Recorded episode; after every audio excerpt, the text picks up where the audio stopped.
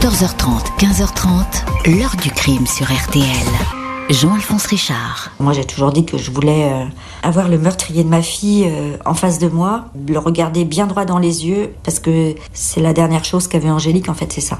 C'est son visage, euh, son regard. Bonjour. Angélique Dumès avait 18 ans à l'automne 1996 quand elle a été assassinée de la façon la plus barbare qui soit à Compiègne, dans l'Oise. Son nom ne va pas simplement être associé à un crime insoluble, mais aussi au combat acharné de sa mère, Marie-Pierre, pour faire avancer le dossier quitte pour cela à faire le siège des plus hautes autorités de l'État pendant 15 ans.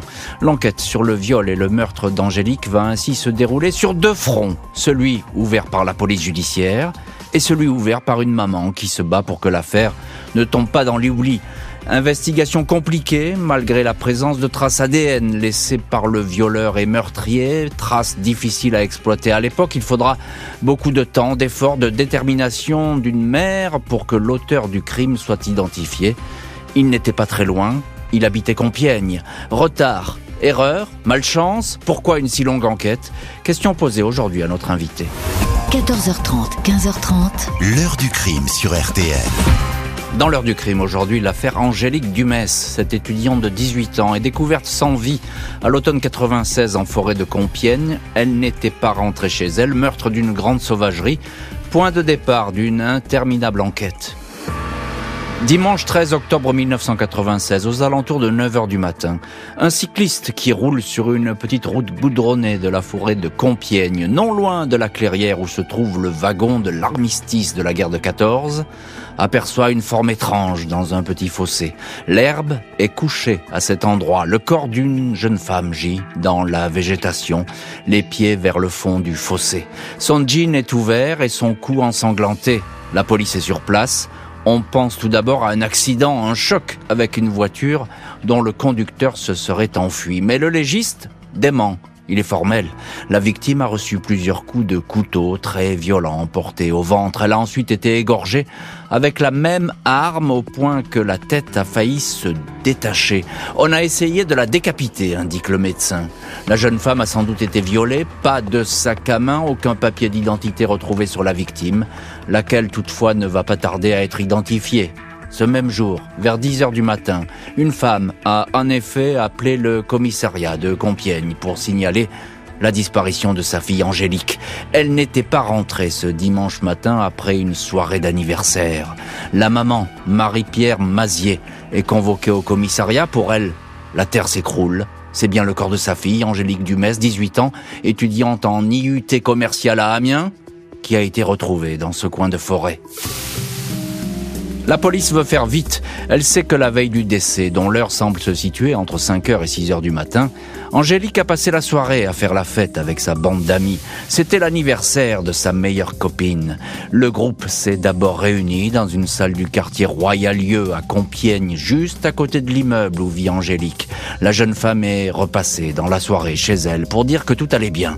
Puis tout le monde est parti direction le centre-ville, la discothèque le City Hall près de l'hôtel de ville.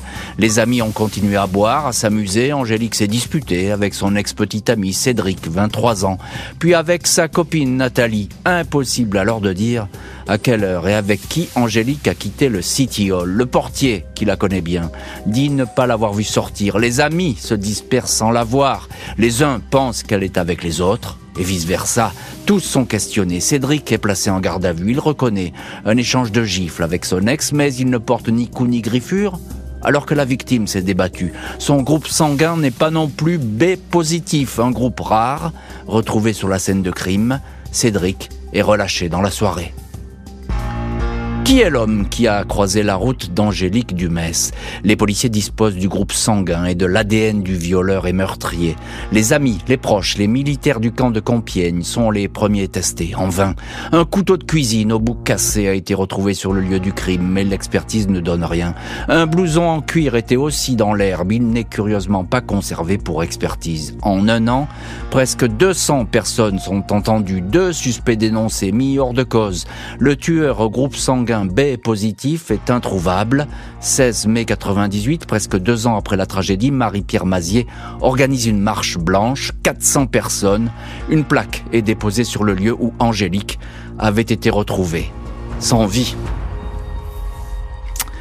L'enquête se poursuit sans parvenir à détecter de pistes précises. Un suspect va toutefois finir par se dessiner. 21 mars 1999, presque trois ans après le meurtre d'Angélique, sa mère organise un rassemblement du souvenir au cours duquel 890 ballons, le nombre de jours écoulés depuis le meurtre, s'élèvent dans le ciel. Aidez-nous à trouver enfin la vérité, supplie la maman. Avec quelques-unes de ses amies, dont Martine Capiez et l'avocate Muriel Bélier-Kant, Marie-Pierre Mazier monte l'association Angélique, un ange est passé, laquelle va faire le siège incessant des autorités. La maman de la jeune étudiante se demande pourquoi la France ne dispose pas, comme en Angleterre ou aux États-Unis, d'un fichier des empreintes génétiques, seul moyen d'identifier un potentiel meurtrier.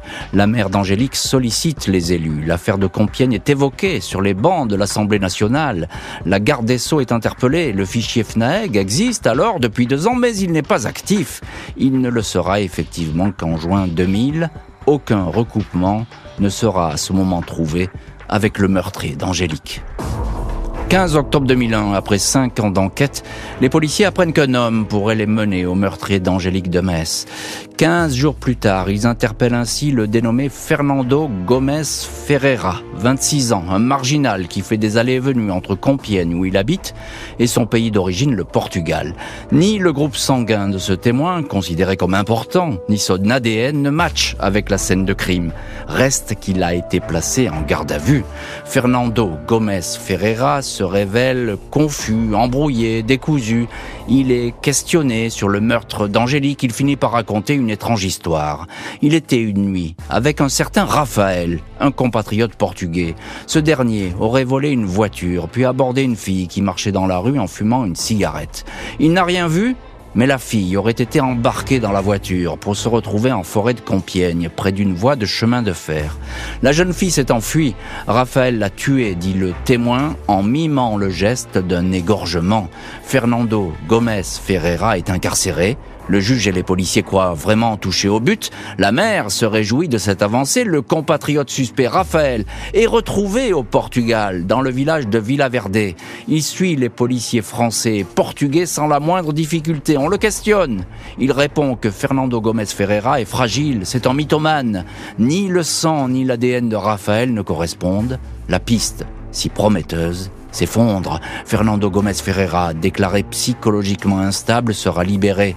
Après 18 mois de détention, l'avocate de la famille Dumès, maître Bélier-Kant, émet toutefois des doutes, persuadé que cet homme n'a pas pu inventer tout ce qu'il raconte. 9 juin 2005, l'association Angélique Un ange est passé interpelle le ministre de l'Intérieur Nicolas Sarkozy lors d'une réunion consacrée aux victimes. Marie-Pierre Mazier regrette que son dossier dorme au commissariat de Compiègne. Quatre jours plus tard, elle a rendez-vous avec la patronne de la police judiciaire, Martine Monteil. L'affaire est alors transférée au commissariat de Lille, une cellule spéciale créée, deux policiers spécialement affectés à l'enquête, à eux de reprendre toute la procédure et de réinterroger les témoins. Investigations ingrates, répétitives, parfois décourageantes, mais qui vont finir par porter leurs fruits grâce à l'ADN.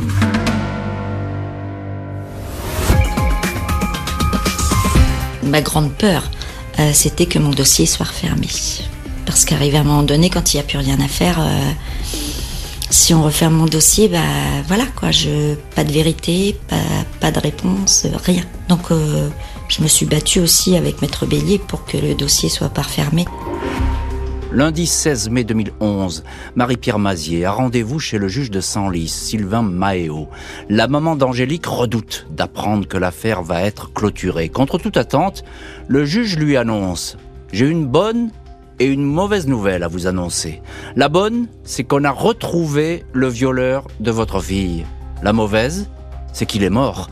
Le 3 mai, le fichier des empreintes génétiques, le FNAEG, a effectivement détecté une correspondance entre l'ADN de la scène de crime et celui d'un homme, José Mendes Furtado, 51 ans, un maçon capverdien qui habite Compiègne. Trois mois auparavant, Furtado s'est retrouvé visé par une plainte pour violence conjugale, des coups portés sur son épouse Alice.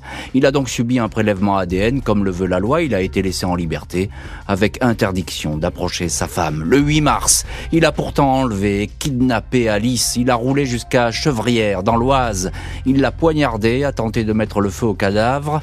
Après ce féminicide, Furtado a voulu s'immoler puis s'est jeté dans un étang pour s'y noyer. Les expertises ADN sont concluantes, Furtado est mort, mais les vérifications ne sont pas terminées. Les experts vont ainsi établir que l'arme qu'il avait sur lui, un couteau cranté qu'il conservait depuis son passage dans l'armée, a non seulement servi à tuer sa femme Alice, mais a sans doute également servi à poignarder et à égorger Angélique. Je ne peux m'empêcher de ressentir une immense frustration. Le coupable ne sera jamais jugé, se désole Marie-Pierre Mazier. L'enquête va encore se poursuivre quelques mois sur José Mendes Furtado. Pourquoi ça n'est-il pris à l'étudiante? La procureure de Compiègne, Chantal Berger, assure que l'enquête ouverte sur José Mendes Furtado se poursuit. Le but est désormais de reconstituer l'emploi du temps du suspect décédé la nuit de la mort d'Angélique Dumès, celle du 12 au 13 octobre 1996. Il faut établir également si Furtado a agi seul ou avec un complice. Si le trajet de cet homme s'avère très compliqué à retrouver, les motivations qui l'auraient poussé à enlever, violer et poignarder Angélique sont un peu plus claires. Après la plainte déposée par son épouse pour violence conjugale, la mère avait voulu à ce moment-là protéger sa fille. Le maçon avait expliqué que s'il avait voulu frapper sa fille ce jour-là, c'est parce qu'il ne supportait pas qu'elle sorte le soir. José Mendes Furtado n'acceptait pas en fait que les filles ou les femmes sortent et se dévergondent, comme il le disait à un enquêteur. Il aurait pu ainsi s'en prendre à Angélique, qui sortait de discothèque pour rentrer seule chez elle. Des investigations sont toujours en cours maintenant que nous connaissons Furtado. Les policiers refont l'enquête, précise à cette époque maître Bélier-Kant, avocate de Marie-Pierre Mazier. Une maman qui regrette effectivement alors que le fichier FNAEG ne soit pas étendu à d'autres délits. Cet homme avait été l'objet d'un retrait de permis plusieurs années auparavant, dit la mère d'Angélique. Si à l'époque on avait prélevé son ADN pour ce délit, eh bien, on l'aurait trouvé beaucoup plus vite, on l'aurait amené devant un tribunal, on l'aurait jugé. 15 ans après les faits, le dossier va cette fois définitivement se refermer. Janvier 2015, le juge d'instruction rend une ordonnance de non-lieu en faveur de Fernando Gomez Ferreira, seul homme finalement incarcéré dans l'affaire Angélique Dumès. Il avait été libéré mais resté poursuivi pour complicité de meurtre. Pas d'appel de la part de la mère d'Angélique, laquelle se dit alors fatiguée par ce combat pour la vérité qui a duré 19 ans. Le dossier est donc définitivement clos. Chaque jour, je me levais en pensant que j'aurais ce coup de fil, me disant ça y est, on sait qui a tué votre fille, confiera Marie-Pierre Mazier à l'Obs, ajoutant Je rêve parfois à ce procès qui n'aura jamais lieu. J'aurais tellement voulu le voir face à moi. Mais au moins, j'ai arrêté d'espérer ce coup de fil que j'ai si longtemps attendu. Je sais, aujourd'hui, qui l'a tué. L'heure du crime, présenté par Jean-Alphonse Richard sur RTL.